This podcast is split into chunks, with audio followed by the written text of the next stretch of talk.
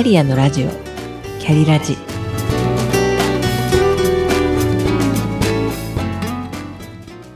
この番組は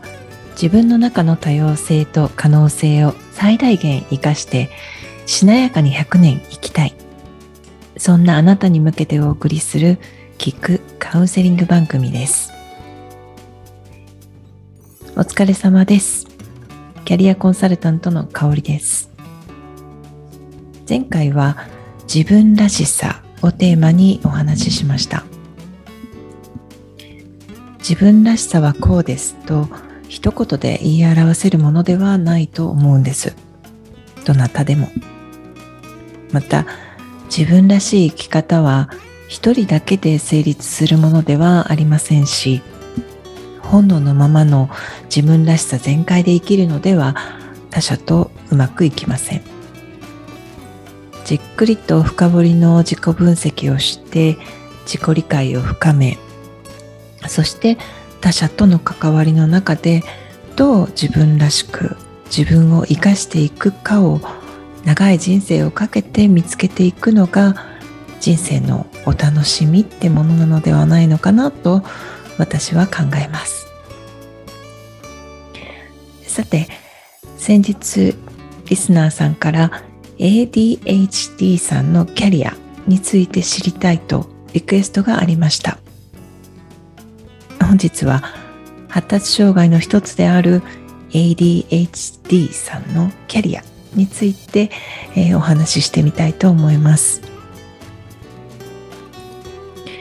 で最初に発達障害の主な3つについて簡単にご説明します。まず今日お話しします注意欠陥多動性障害の ADHD さん。ADHD さんは不注意さや多動性思いつきで行動に移してしまう衝動性が特徴的です。2つ目に自閉症スペクトラム障害 ASD とも言いますね。以前はアスペルガー症候群と呼ばれていました。相手の気持ちを読むのが苦手なため対人関係やコミュニケーションに障害が生じやすく独特なこだわりを持っているのが特徴です。そして、えー、原曲性学習障害の SLD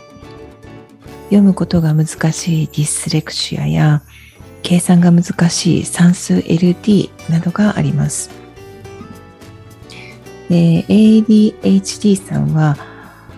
うん、学習障害の LD を併発していることも多いです。芸能人や著名人の中にも発達障害を公表している方は多くいらっしゃいます。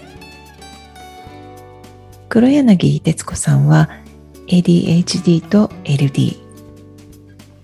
米津玄師さんは ASD 書道家の武田壮雲さん、うん、経済評論家の勝間勝代さんは ADHD 先日話題の人になった俳優のウィル・スミスさんも ADHD と公表しています。ADHD さんに向いているお仕事はというぐらいですからとても外交的なので営業職にも向いていて経営者さんにも多くいらっしゃいます。また企画が得意だったりデザインアーティストタイプの方も多いです。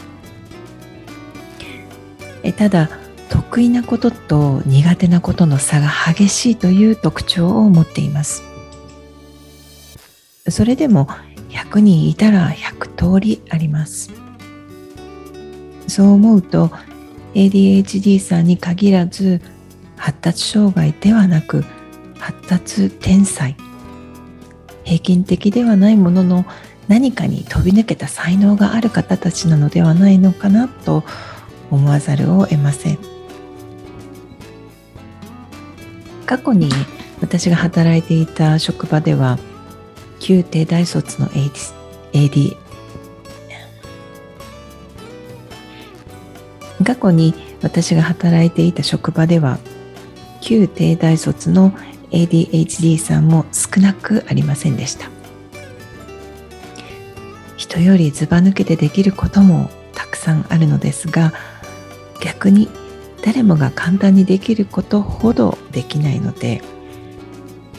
ADHD さんの傾向にある方は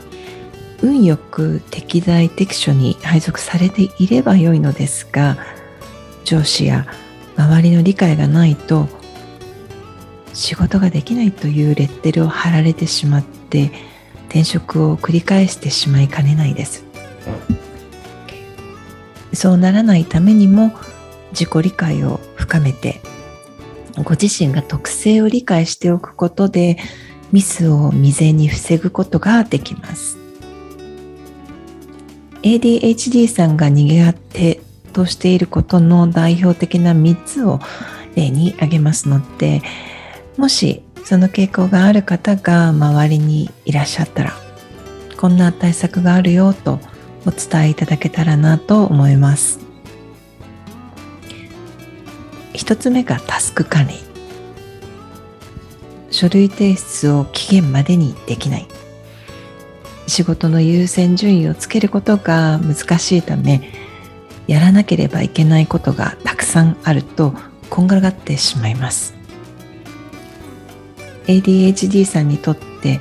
マルチタスクはとても難しいのでやるべきことタスクを付箋に書いて、えー、パソコンやデスク周りにペタペタ貼っておきます、えー、優先順位が分かるように並べて貼るのも良いかと思います。終わったものから剥がして、えー、捨てていくと終わった時に達成感も味わえます。付箋でなければ ToDo リストにしてチェックを入れていってもいいです。とにかく何をしなければいけないのかを可視化しましょう。二つ目に片付け。片付けられない人が多いですね。デスクの上に書類がどんどん積み上がっていきます。隣近所の同僚が困っているケースよくありますよね。えー、私の前に座っている人がまさにそれだった時は机の上からも下からもどんどんゴミが、えー、押し寄せてきました。一定期間は遠目に見ているのですが一定の時期を過ぎたら書類もゴミも一気に捨てさせましょう。まああの場合によってはお手伝いをしてあげてください。お部屋や、ひどいとゴミ屋敷になるくらいまでの方の多くが ADHD さんだと思います。そして3つ目が忘れ物。本当に多いです。個人的に大事なもの財布や鍵の忘れ物も多いです。一度や二度ではないのが ADHD さんです。お財布持った鍵持った携帯持った定期持ったと言われなくても良いように家を出る前やオフィスを出る前に必ず見るだろう場所にチェックリストを貼っておきましょう。いかがだったでしょうか？ADHD さんの特性を本人が理解をしておくことでミスを未然に防いだり注意を払ったりすることができると思います。学校現場にいますと ADHD さんだけではなく ASD LD 傾向にある子どもたちが年々目立つと感じます。このような特徴を持った子どもたちが今後社会に出ていくことを大人が理解をしておく必要がありますし職場でしたら仕事の指示の仕方を工夫するだけでもお互いに働きやすくなります本日は ADHD さんのキャリアについてお話ししました。最後までお聴きくださりありがとうございました。それではまた。